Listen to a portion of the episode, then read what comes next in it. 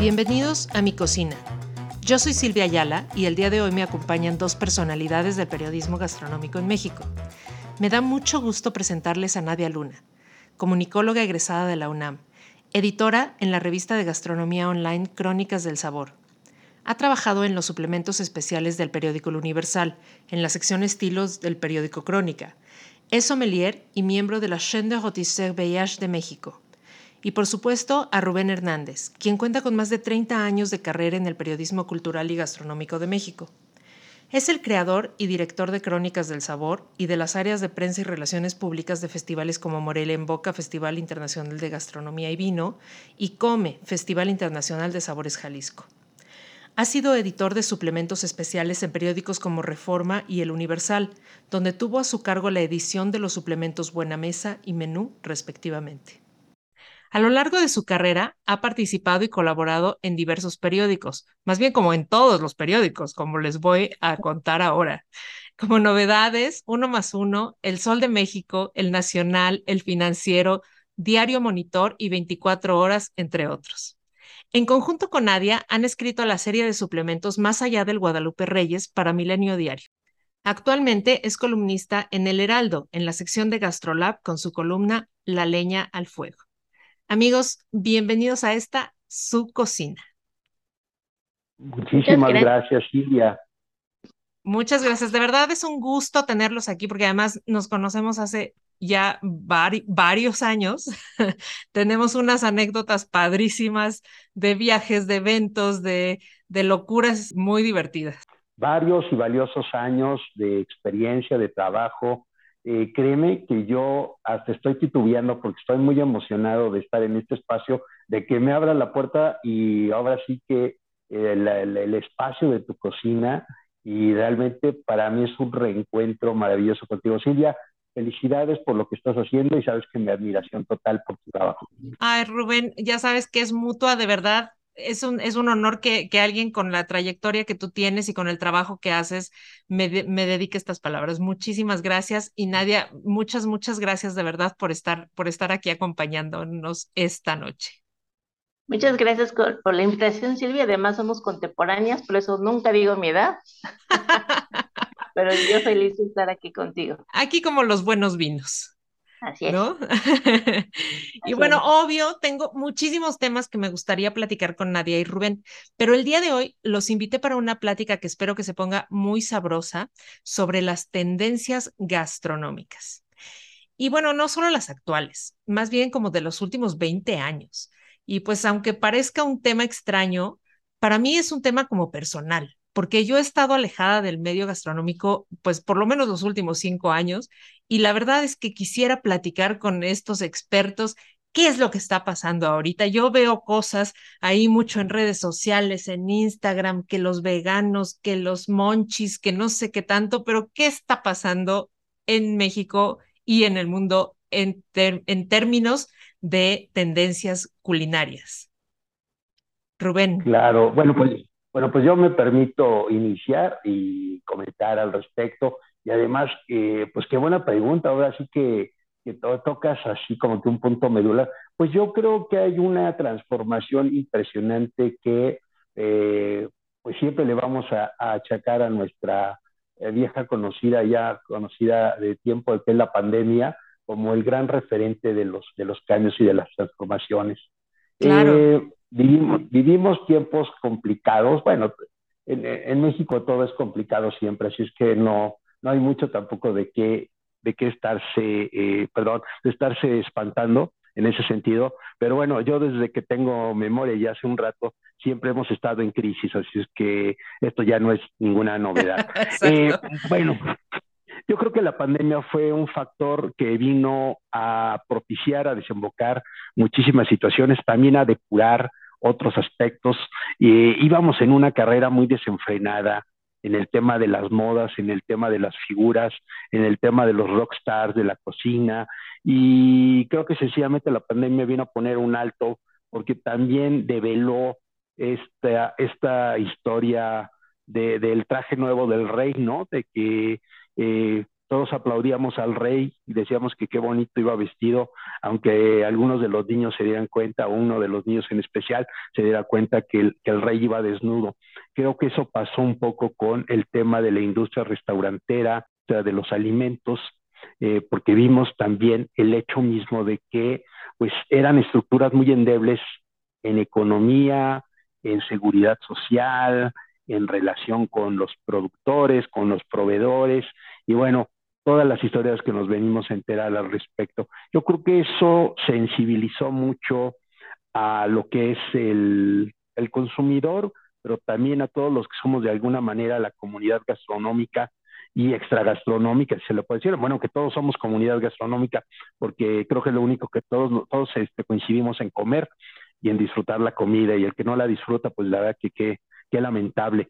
Pero bueno, yo creo que ese, ese sería el primer, el primer punto importante, es que bueno, esto derivó muchísimo en eh, pues redefinir lo que era un buen restaurante. Y entonces nos dimos cuenta también que no era nada más lo bonito, lo imaginativo, lo vistoso, lo científico, sino también iba muy de la mano con el tema de la responsabilidad social, con el tema del medio ambiente, con el tema pues de generar propuestas eh, no solo novedosas, sino también honestas con la sociedad. Para mí ese sería eh, el primer gran cambio, la primera gran tendencia. Pues estamos hablando como de cinco años para acá y lo hemos reflejado, ¿no?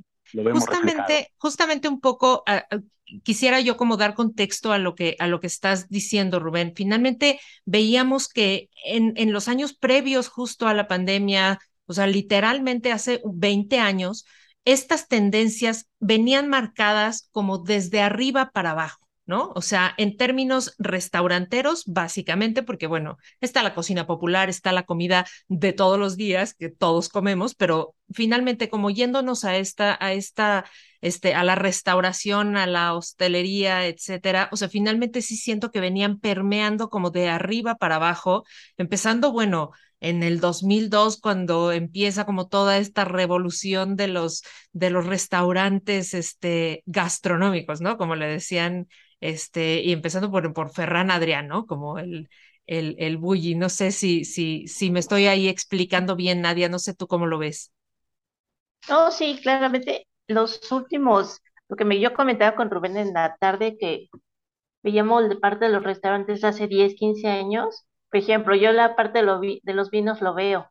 Yo estudié semillería hace 7 años y como que ha habido una tendencia, antes solamente, por ejemplo, restaurantes, como la tendencia era de vinos extranjeros. Mucho vino español, muchísimo vino, este, reserva, gran reserva, con muchos taninos, con mucho, mucha barrica, sabores muy fuertes, y últimamente la tendencia como que se ha ido más a vinos mexicanos. Qué padre, Nadia. Esa, la verdad, es una súper tendencia. Este, y pues qué bueno que, que, esté sucediendo esto finalmente, ¿no? O sea, siempre pensábamos que los vinos mexicanos tenían que tener un, un gran lugar y pues qué bueno que esto ya esté sucediendo, ¿no? Irnos este, sacudiendo esas telarañas de, de lo importado, de lo que de fuera es mejor. Qué bueno que, que, el, que el vino mexicano esté tomando ya este lugar. Pero ahorita para seguir con el tema de la cocina, me gustaría saber si es empezando con este boom de la cocina molecular, cuando realmente eh, la gastronomía es mucho más que comer, ¿no? Si es una experiencia y cómo va marcando tendencia esto en el tiempo. Claro, yo que, bueno, volvemos a lo mismo, ¿no? A remontarnos un poco en, esta, en este túnel del tiempo que, que estás estableciendo, a remontarnos a los finales de los 90, a empezar el siglo, pues precisamente con estas revoluciones, que yo recuerdo muy bien eh, las palabras de Alzac alguna vez en alguna charla que decía esto, que cómo había sido, eh, pues, tomar primero que nada los parámetros de la cocina francesa, los grandes maestros, y de aquí ya nos vamos otra vez en el tiempo a Paul Bocuse y toda esta eh, Nouvelle Cuisine, que también fue, digamos, el parteaguas en los, en, los finales de los años 70 para que sucediera esta transformación de platillos más ligeros, platillos con una mayor estética, en fin, el, menos es más.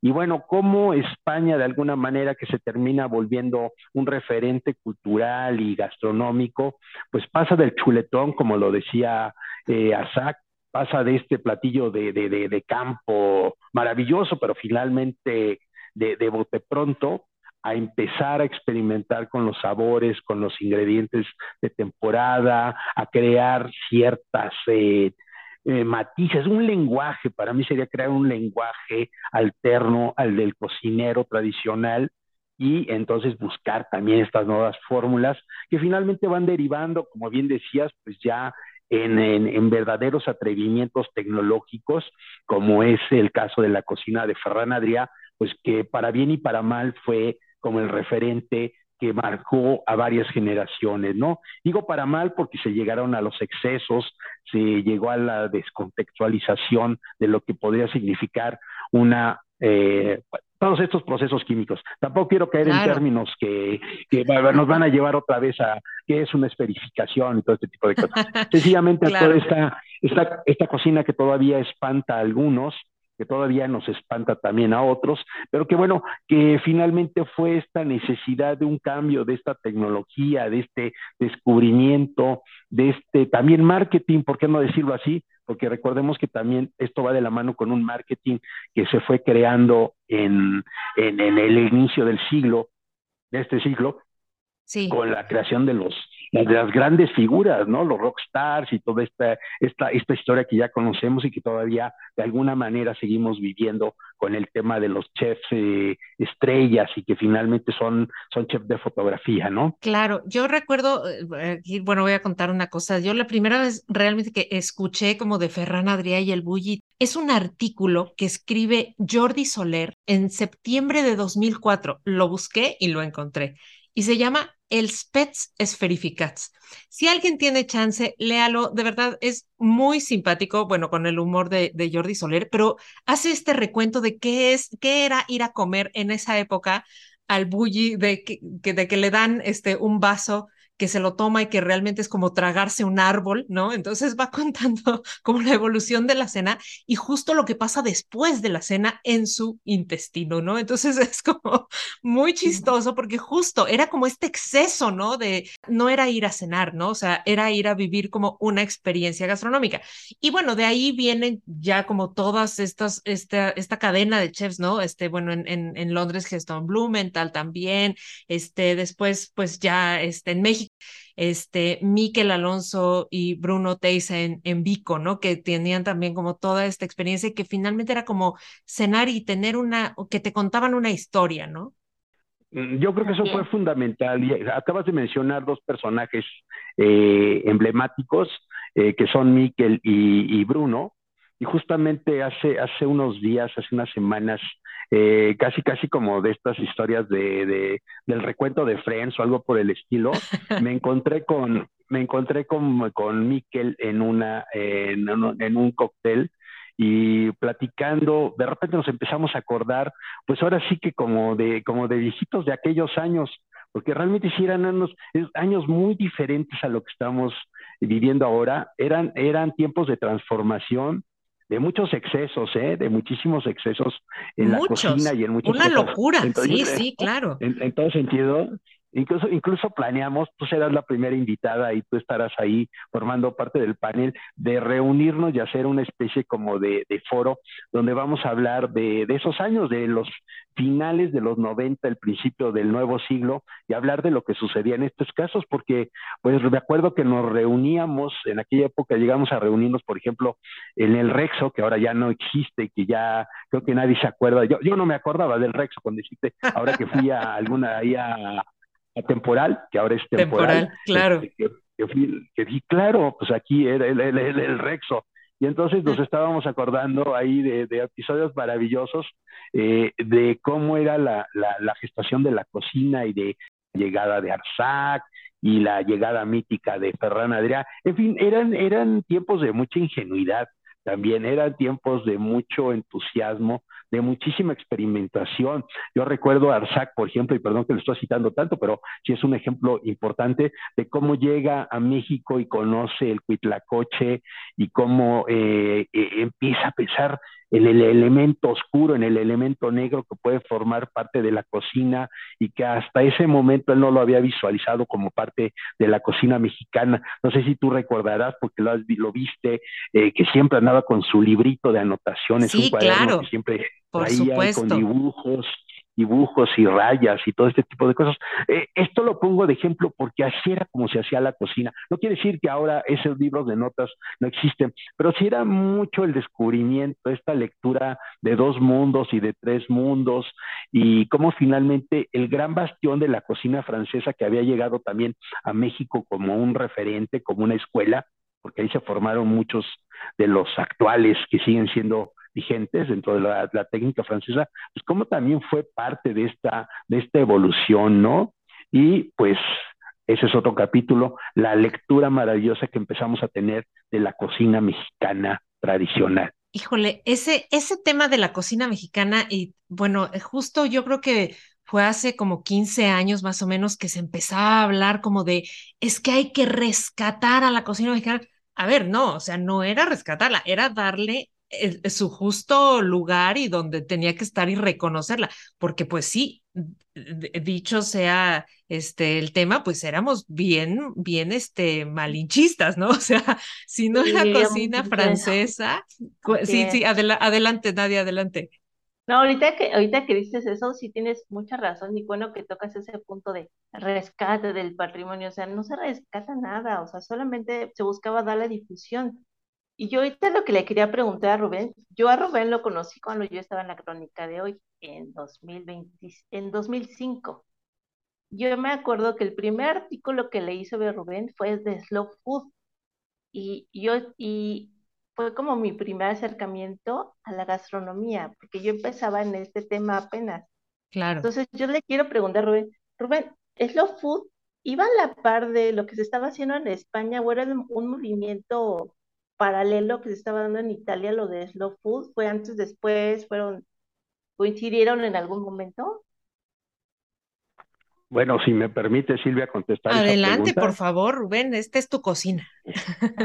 gracias, muchas gracias, porque sí, nos pasamos hasta la cocina. Eh, mira, yo creo que sí es bien importante, es muy pertinente tu, tu, tu pregunta por lo siguiente. Slow food es, es otro de estos eslabones interesantes, básicos. Eh, yo tuve la fortuna de que a mí la primera vez que me platican de slow food, todavía a finales de los 90, muy ya terminando el siglo, me platica un día Giorgio de Angeli de una, un movimiento que estaba, Giorgio de Angeli, eh, este personaje entrañable de, de, toda una trayectoria periodista y sobre todo impulsor de, de, de Low Food en México, me platica que estaban haciendo esto. Dice, oh, me habló de un tal Carlo Petrini, me empezó a platicar de la historia en Italia, de cómo había luchado la comunidad contra el establecimiento de un McDonald's ahí en el centro de, de Turín y todo este tipo de cosas. Bueno, sonaba sonaba como de marciano, ¿no? Realmente, pues nosotros en ese sentido que estábamos también rebasados históricamente en muchos temas, pues sonaba una cosa muy extraña, pero bueno, Slow Food, eh, para, para cortar la versión contar la versión corta, pues es un movimiento que llega precisamente con esa premisa, ¿no? De, de reeducarnos. Aquí sí es una reeducación. Estábamos muy mal acostumbrados, o por lo menos como que el lenguaje social era otro. Entonces de repente llega toda esta, esta camada que además le da un sentido intelectual a la cocina, porque si ustedes se acuerdan, pues la cocina no era cosa de intelectuales, no era cosa de, de, gente que estuviera metida en el libro, en la escritura, sino era cosa de fogones. Entonces el Food pues, llega a replantear llega a replantear todo esto de, del comercio justo, que por ahí ahora ya es este eslogan de muchas campañas, habla mucho de la valoración del producto, empieza a hablar de las comunidades y curiosamente Slow Food se inserta de manera directa, eh, muy, muy bien articulada por, por Giorgio, sobre todo, que él era eh, un, un, artífice de, del marketing. Lo digo porque yo trabajé con él incluso antes de los temas gastronómicos, yo trabajé con él en, el periódico cierto, Novedades. Es cierto, Rubén, ahora me acuerdo, me estaba llegando esa, esa historia. Sí, hombre, no, pues si son una de, de, de, historias así de que ya parecen como de mil, parece como de la, la, la, conquista de la Nueva España, pero no, es un poquito más cercano. Sí, yo incluso trabajé con él mucho antes y él era finalmente un publicista, un hombre del marketing. Y eh, póngale lo que quisieran. Él decía, era una frase muy buena porque una vez, este, me acuerdo que en, alguna junta de las novedades nos encargaron hacer un, un suplemento sobre mascotas y decían, le decían a Giorgio, le decían, ¿y usted sabe hacer este, revistas de perros? Este, no, pero voy a conseguir a la gente que lo haga, a toda la gente que lo haga, y yo me encargaré de hacer todo lo demás. Entonces, a lo que, a lo que prefiero era, como dicen en el fútbol, un gran orquestador, un hombre maravilloso, ¿no? Que, que apasionado, desbordado, en muchos aspectos, sobre todo yo que tuve la oportunidad de conocerlo en, en, sus años intensos en el periodismo. Y bueno, entonces llega el low food y finalmente sí es esta, esta corriente que en el, en el sentido de la, de la promoción y la difusión de los valores tradicionales, pues le da también un peso ahí de, de, de fondo a la cocina mexicana tradicional y obviamente con otras figuras también ahí bien, bien importantes como es que no veo Figueroa y toda la articulación del el expediente eh, de Michoacán, ¿no? El claro. expediente de la cocina mexicana. Después, ¿no? Si ven, no, no, no hay, no hay situaciones aisladas. Todo se va, se va uniendo en es esta, que, en es esta. Que creo que es justamente fue, es un capítulo, ¿no? De la historia de la cocina en México que realmente se va contando a través de todos estos personajes y de estas, eh, de estas ideologías, ¿no? Porque bueno, finalmente la ideología de Slow Food, que es la comida buena, limpia y justa, ¿no? Esos tres pilares, finalmente es, es como natural dentro de la cocina mexicana. ¿no? Pero simplemente creo que en ese momento no se veía, ¿no? No, no lo veía la gente que estaba como hablando de cocina o los chefs, ¿no? Que empezaban a hacer estos rockstars justamente, que eran como dos movimientos paralelos, ¿no? Y entonces finalmente después se unen, ¿no? este, y bueno, sí, el, el tema de, del, del, de Michoacán, del, del paradigma de la cocina michoacana ante la UNESCO, pues sí, con el apoyo de Genoveo Figueroa, que bueno, él fue realmente quien, quien tuvo también esto, junto con toda la gente que organizó y por supuesto con las cocineras, ¿no? Claro, por supuesto. Mira, hay un punto bien importante, como dices tú, eh, ahora sí que me, me, acuerdo una frase muy, muy valiosa de José Emilio Pacheco cuando fue el movimiento de, de, del subcomandante allá en Chiapas. Me acuerdo que una de las cosas que escribía José Emilio Pacheco en ese momento dice, pensaba, pensábamos que porque no los veíamos, ellos no existían. Y esa frase se me quedó, me acuerdo que la leí en la jornada en aquella época y se me quedó muy presente y después se me, se me hizo presente en muchos aspectos. Y así pienso que pasó con lo de la cocina tradicional, ¿no? Pensábamos que porque nosotros le dábamos el valor a otros, a otros conceptos, eh, la cocina tradicional no existía, ni se, ni se mantenía, ni generaba, ni se protegía. Al contrario, yo creo que estaba más protegida que ahora que, que nosotros la tenemos, porque también hemos caído en muchos excesos, ¿no? De, de, de sobrevaloración y de sobreexplotación. Yo tengo la anécdota maravillosa y triste de, por ejemplo, en el 2005, cuando fue la primera, la primera eh, eh, intención de llevar a la cocina mexicana. El expediente a, del maíz. El expediente del maíz, pero exactamente. Tú, tú, tú, tienes toda la claridad y venme ayudando porque tú sí, tú, tú sí formalizas las ideas. Yo me dejo llevar. Por las, no, no, aquí, te, aquí tengo mi, mi, este, mi acordeón.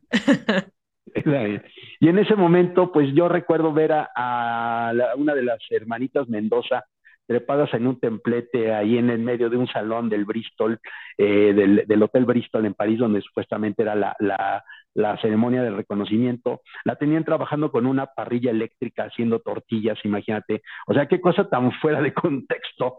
Y claro. recuerdo muy bien que le dice, le dice Yuriria Iturriaga, eh, que en ese momento tenía su restaurante mexicano allá, allá en París, creo que en el, en el octavo, por ahí andaba su, su restaurante a la Mexican, creo que se llamaba, este, le dice, oiga, este, ¿qué, están haciendo? ¿Cómo echando tortillas eh, con una parrilla eléctrica?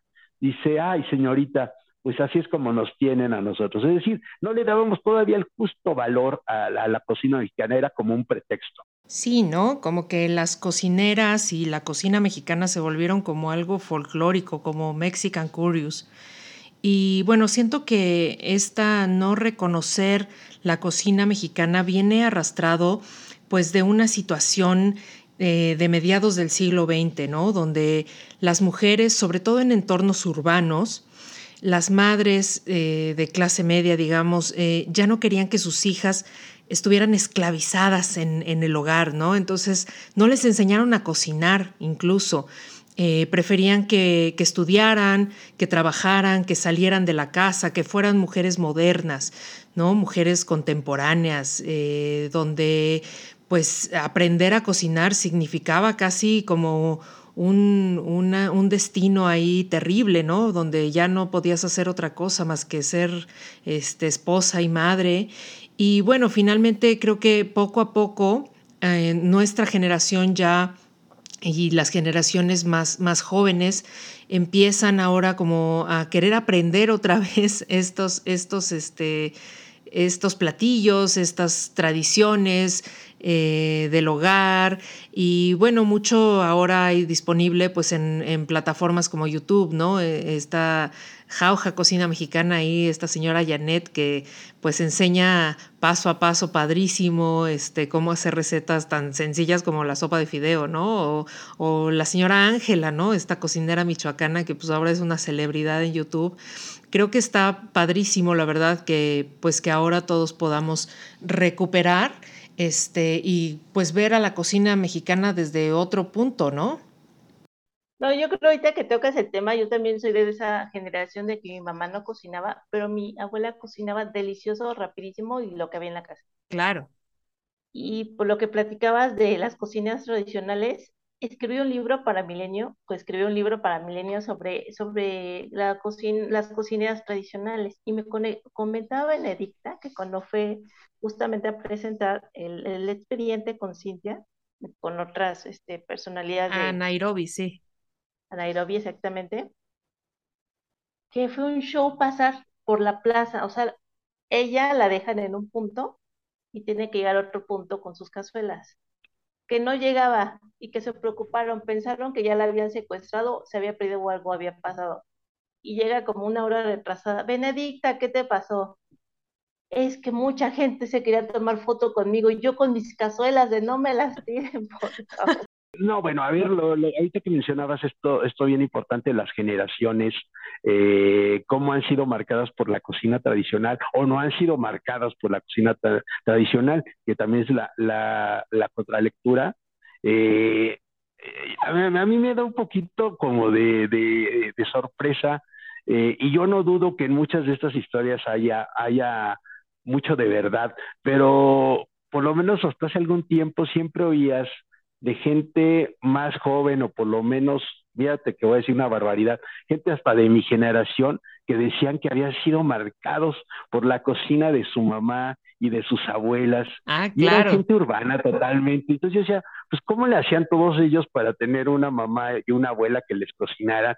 Porque en mi casa no pasaba eso, vamos, y mira que no se, no se come mal y nunca se ha tenido mal, mal sentido de la comida, pero así como que veas que mi mamá era una cocinera o he sido una cocinera de convicción y que muy amorosa con el tema de los platillos, tampoco, y mi abuela menos, mi abuela menos, ¿no? Eh, líder sindical, no creo que tenía mucho tiempo para andar ahí metida.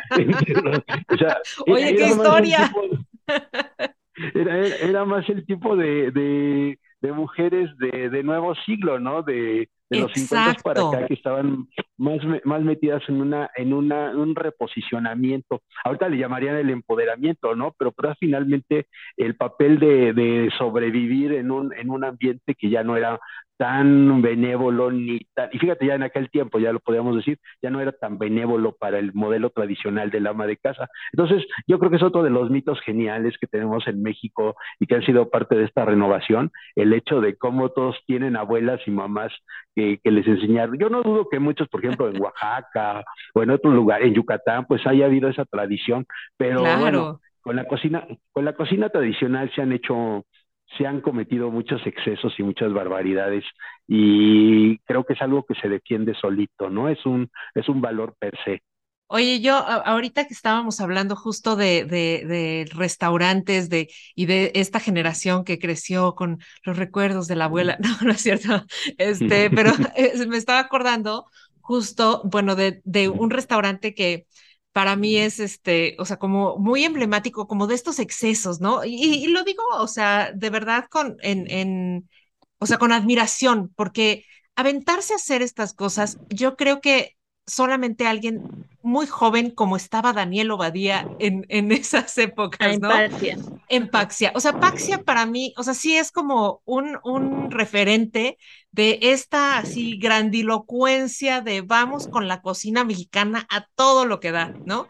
Y la verdad es que, o sea, era muy, muy chistoso, ¿no? Porque, bueno, Daniel viene de una familia, de una familia judía. E, él mismo lo dice, ¿no? O sea, siempre lo decía, es que yo no crecí con estos sabores. O sea, yo, esto no se servía en mi casa, mi abuela no cocinaba esto pero a mí me parece que es algo que debemos celebrar y celebrar con todo, ¿no? Entonces, era una locura ir a cenar a ese lugar o estas cenas que se hacían, ¿no? Justo como estas, estas este, aventuras, ¿no? Que, que teníamos ahí de cenas de 15 tiempos y que sentías que te morías, ¿no?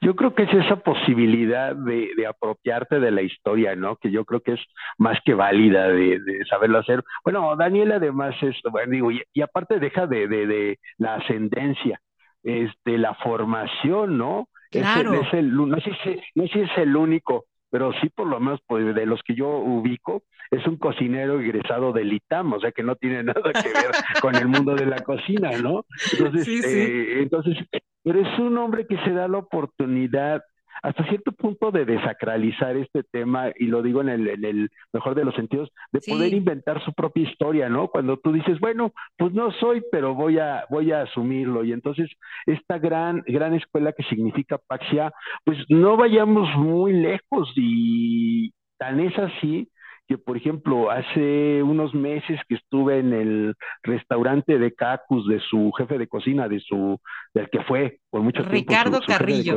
Sí. Exactamente, mejor conocido como Cacus, este, allí en Guadalajara, otro de sus tantos este, eh, haberes en su palmarés, el eh, Casa Dolores, pues hay mucha reminiscencia de, de, de Paxia, y eso lo platicaba yo con él. Hay, hay mucho este anecdotario, este jugar a inventártela, jugar a la comidita, y entonces inventas toda una historia en torno al platillo, y el tendedero, y la. No, no, no, no. ¿y te Es que a la yo no sé si se acuerdan del mole de carreta, ¿no? O sea, el Ah, mole claro, sí, sí. carretero. Entonces venía, ¿cómo, cómo era? A ver, acu- ayúdenme a acordarme. Eh, venía una carretita en un plato donde venía un mole como de guayaba, pero además olía o algo le prendían ahí como una hojita de maíz, porque el chiste era que te olía a como pa- cuando pasabas por un pueblito y olía a leña. ¿Cómo era esa historia? Porque era muy Eh, chistoso. Era así.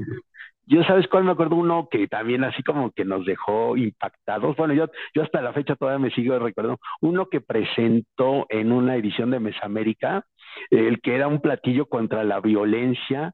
Y entonces el platillo estaba, el- no, no, no me acuerdo qué era, no me acuerdo qué era la, qué producto era, qué proteína era, pero ah, era la, en la forma de una pistola, el, el, la presentación. Entonces, supuestamente eh, era de aquellos momentos en que estábamos empezando a sentirlo del embate de la violencia en México. Claro. entonces él lo manejaba como un discurso en contra de la violencia y había colores que simbolizaban no sé qué, que ya digo, tampoco tengo tan, tan buena memoria en este aspecto, pero sí, siempre con esta, esta posibilidad de crear una historia en torno al, al, al, al- al plato, ¿no? Los Sí. tendederos y los, los muñequitos. No, no, no. El, el- el- lo mejor, así, lo más impactante para mí era el verduras animadas de ayer y hoy, que eran unas como verduras, pero eran como caricaturas, y entonces te las traían en una caja que sonaba la música de los, de, de los Looney Tunes, ¿no? O sea, Sí, sí, sí.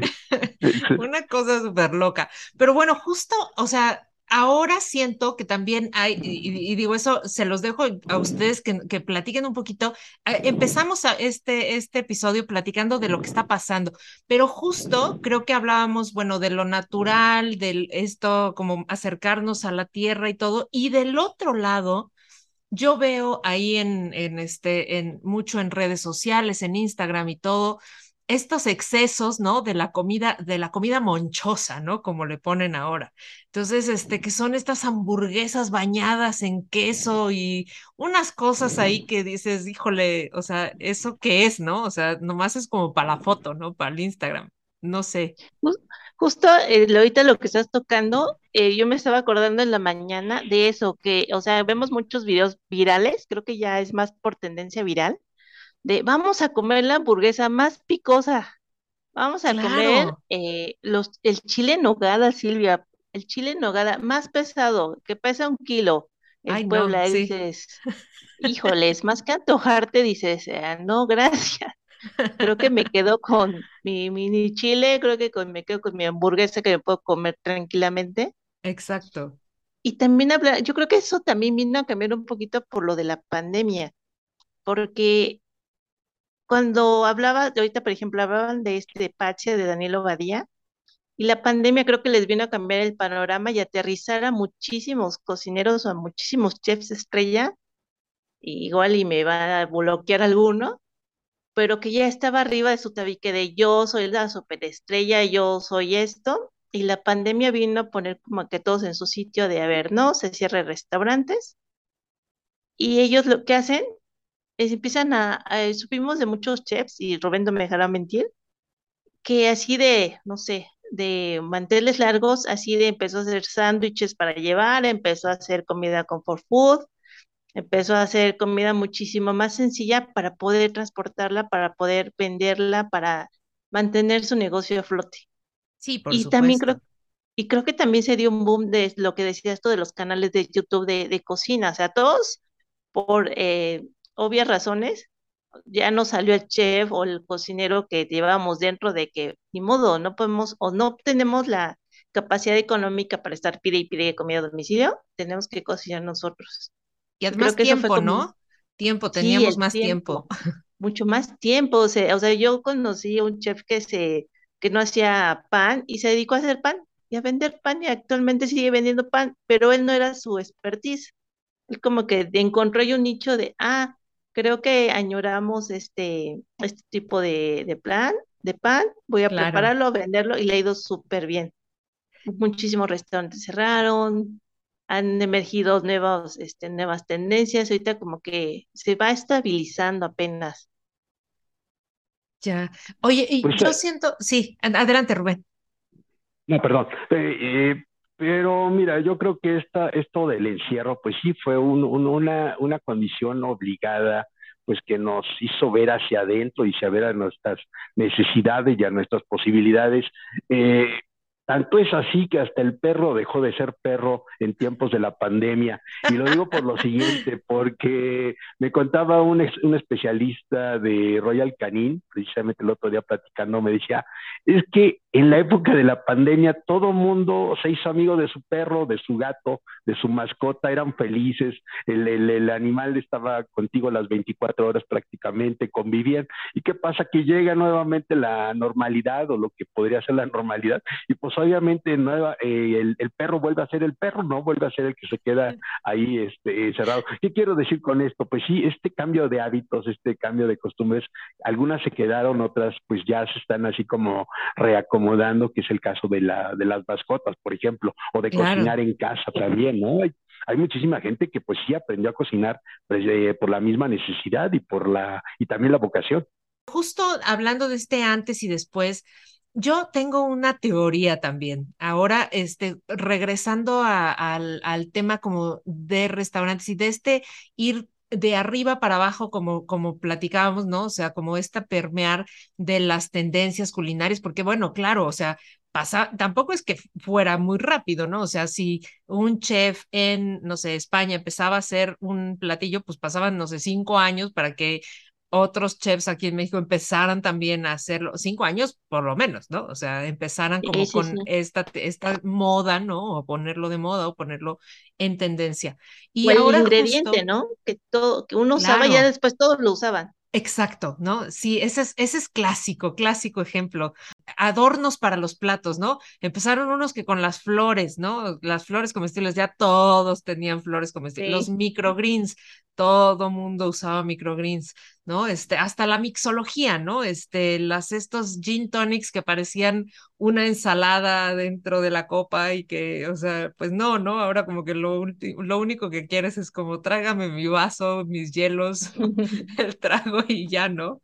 Y este, pero bueno, justo yo lo que, lo que, lo que quería, a lo que quería llegar es que siento que hay todavía alguien en este mundo gastronómico que sigue este, marcando tendencias y ese es René, Redzepi de Noma. O sea, yo sí, sí creo que lo que él hace todavía sigue este, permeando bastante. ¿Y, ¿Y a qué me refiero? Como mucho a estos menús como muy enfocados en, en la recolección, ¿no? Entonces, que los hongos, que eh, las nueces, que las algas, o sea, siento que sí está como llevando esa tendencia a, a, menús en, en todo el mundo y este, y también el tema de la fermentación, ¿no? O sea, como que él empezó, tenía este, esta cuevita ahí en su, en su, en su terrenito ahí donde tenía el restaurante original, y este, como una bodega, ¿no? Donde, donde guardaban fermentados ahí, cosas marcianas ahí, este, durante meses.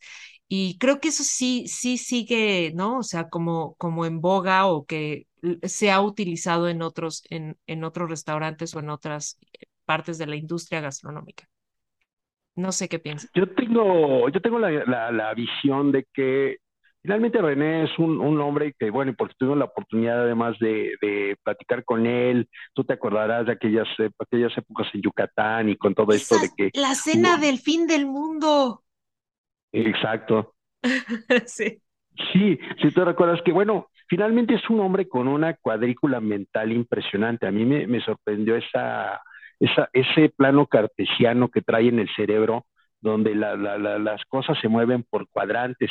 Entonces, para él, eh, y cuando piensas así, pues a lo mejor pueden ser, este, pueden ser los países escandinavos donde, donde no hay a lo mejor toda esta prodigalidad que te brinda el trópico, que te brinda México en específico, pero donde tienes eh, estos países europeos, eh, donde además pues, es temporal el sentido de las estaciones, todo eso, pero puedes aprovechar el producto y, como dices tú, aprovechar procesos, que esto es un tema histórico, que a lo mejor muchas veces nosotros hemos perdido de vista dentro de esta prodigalidad que tenemos como, como cultura, donde todo nos sobra, donde todo está en exceso y en montón. Entonces, a veces perdemos la cultura de las conservas, la cultura de los fermentados, la, la cultura de los curados, que son también técnicas de supervivencia, ¿no? De alguna manera. Y entonces, bueno, tú has visto también la, la, lectura que hizo René Redzepi de la, de la cocina yucateca, ¿no? Y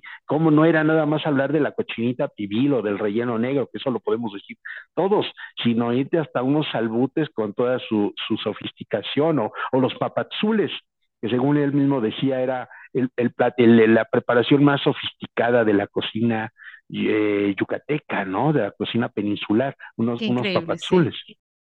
Coincido contigo, coincido totalmente contigo, como todos esos pensadores, ya no un cocinero, sino un, filósofo, un pensador de la, de la cocina, que además pues tienen esa capacidad de crear escuela, ¿no? De, de, de, dar algo, algo en que pensar y pues dejarnos claro que la cocina no es nada más eh, pasión y, y el día a día, sino también es reflexión, por lo menos en los términos en que nos estamos moviendo actualmente.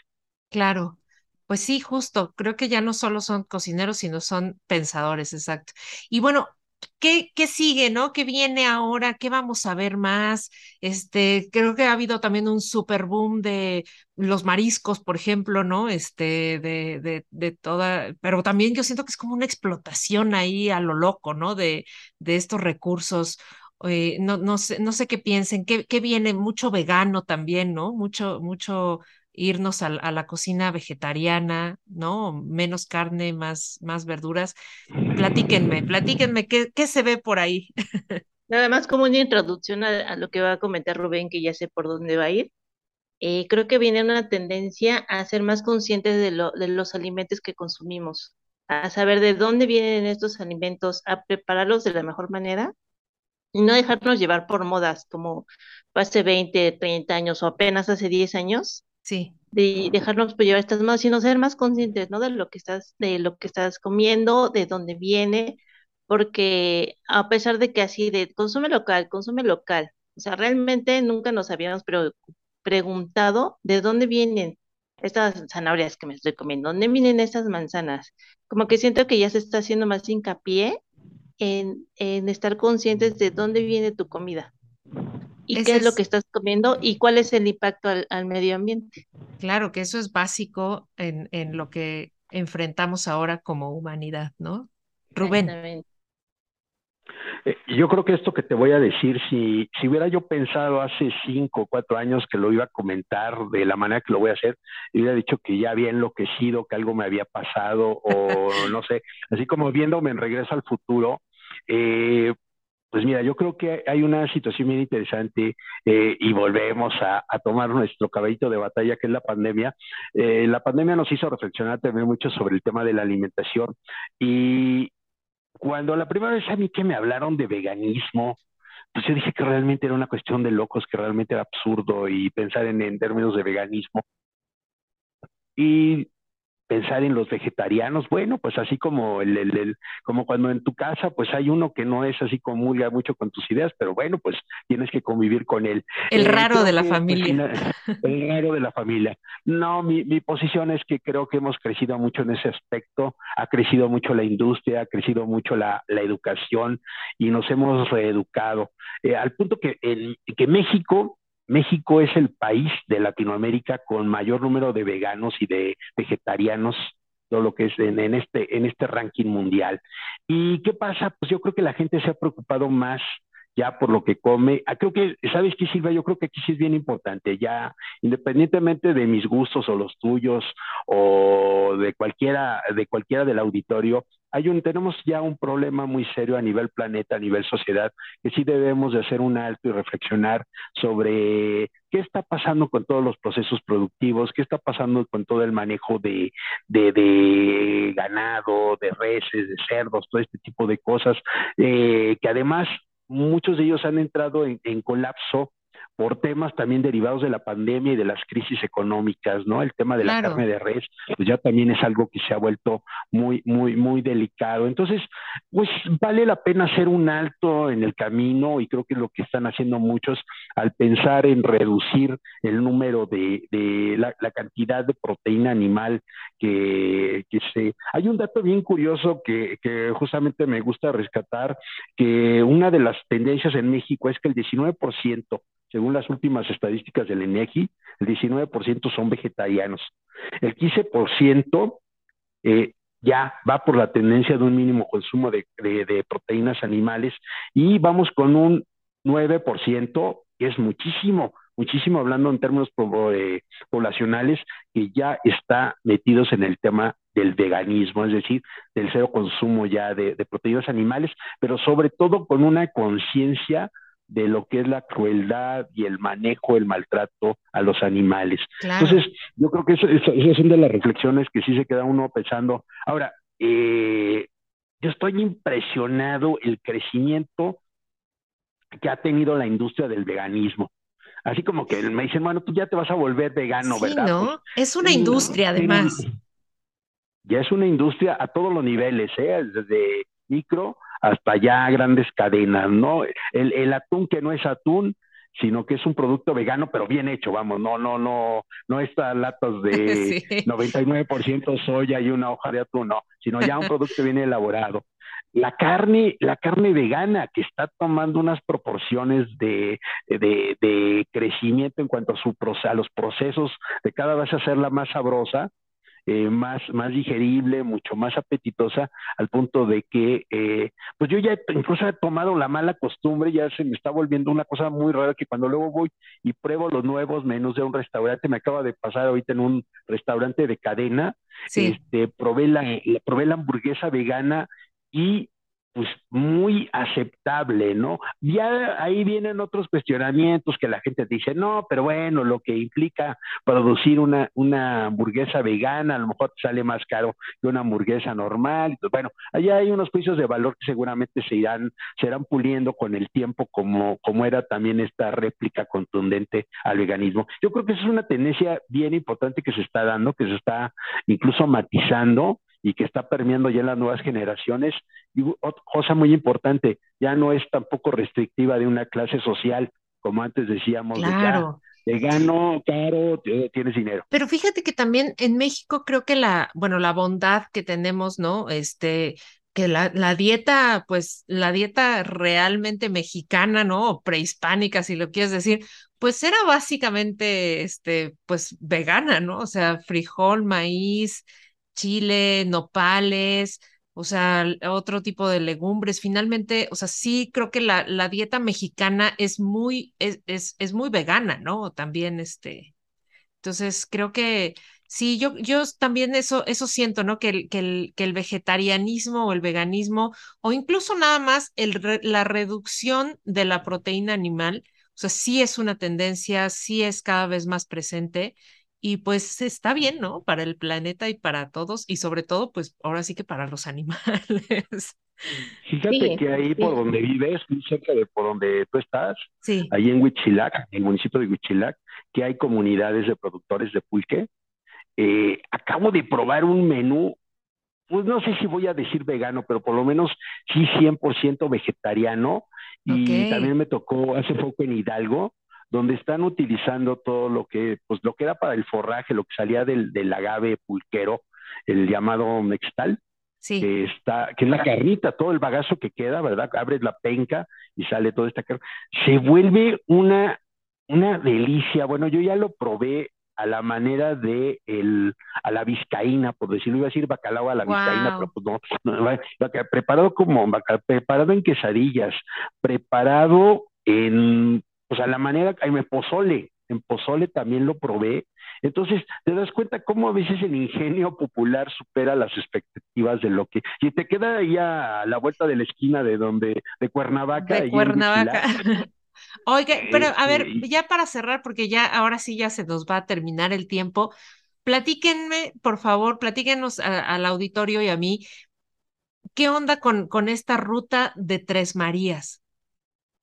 Ay, bueno, pues ya me, ya que me, ya que me, ya te, que te robé el micrófono. Sí, rapidísimo. Bueno, es un proyecto maravilloso. La verdad que estoy muy contento de ser parte de este proyecto que, como siempre, se tiene que hacer en equipo, si no las cosas no salen y sin protagonismos eh, eh, absurdos. Eh, pues es el esfuerzo de productores, de productores de locales de la zona de Tres Marías. Las Marías siempre la asociamos con quesadillas y con fritangas y todo esto, pero alrededor, al perímetro, hay toda una comunidad de productores que están haciendo quesos de cabra, que hacían cerveza artesanal, eh, que están desarrollando un concepto de cocina muy interesante. Eh, tenemos ahí una fábrica de embutidos que es la única y eso sí está constatado, la única fábrica que utiliza un concepto totalmente artesanal del inicio al fin, eh, de la preparación de embutidos y que incluso están trabajando con cerdo pelón para la elaboración de un, de un, lo tienes que probar, de un tipo pata negra. Digo tipo porque además ni quiere ser sucedáneo ni claro.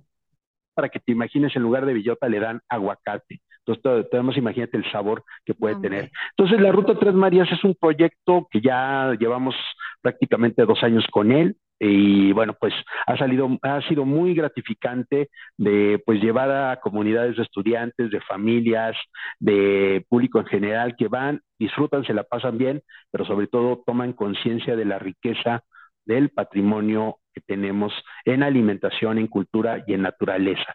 Y el mero hecho de ir a respirar a la montaña, créeme que ya son cosas que no conoce mucha la gente, ¿eh? no lo conocemos. Yo la verdad, la primera vez que me paré ahí en la, en la montaña, ahí por el Capulín, que es el poblado por donde está la, la, ex hacienda, y respirar ese aire tan puro que te, que te pega. Eso, hay plantíos de papa, que tú como sabes, Morelos es este, un productor importante de papa, y ahí donde estamos es la única zona, no lo digo tampoco como, como una carta de presentación, pero para que sepan, es el único productor que no le vende papas a sabritas a las, a las grandes empresas. ¿Por qué? Porque prefieren de alguna manera que esto tenga rotación entre la comunidad, porque también son productos que están hechos de una manera natural, producidos de una manera natural, no orgánicos, pero naturales. Oye, pues, pues ya se me, antojó, se me antojó muchísimo. ¿Cómo, ¿Cómo encuentra la gente este, información sobre la ruta y, y sobre ustedes y sobre Crónicas del Sabor?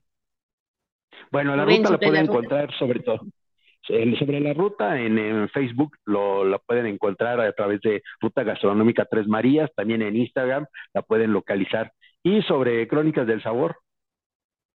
Ahí nos pueden localizar en el Facebook de Crónicas del Sabor, también tenemos canal de YouTube, estamos en redes sociales como Crónicas del Sabor MX, en Instagram como Crónicas Sabor MX en Twitter y empezamos ahorita un poquito con el TikTok como Crónicas Sabor.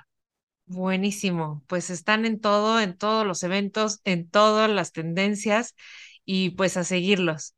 Muchísimas gracias, de verdad, fue un placer y creo que tenemos que repetir esto más seguido y este y platicar sobre sobre otros temas igual de sabrosos. Claro que sí, Silvia, gracias por invitarnos hasta la cocina.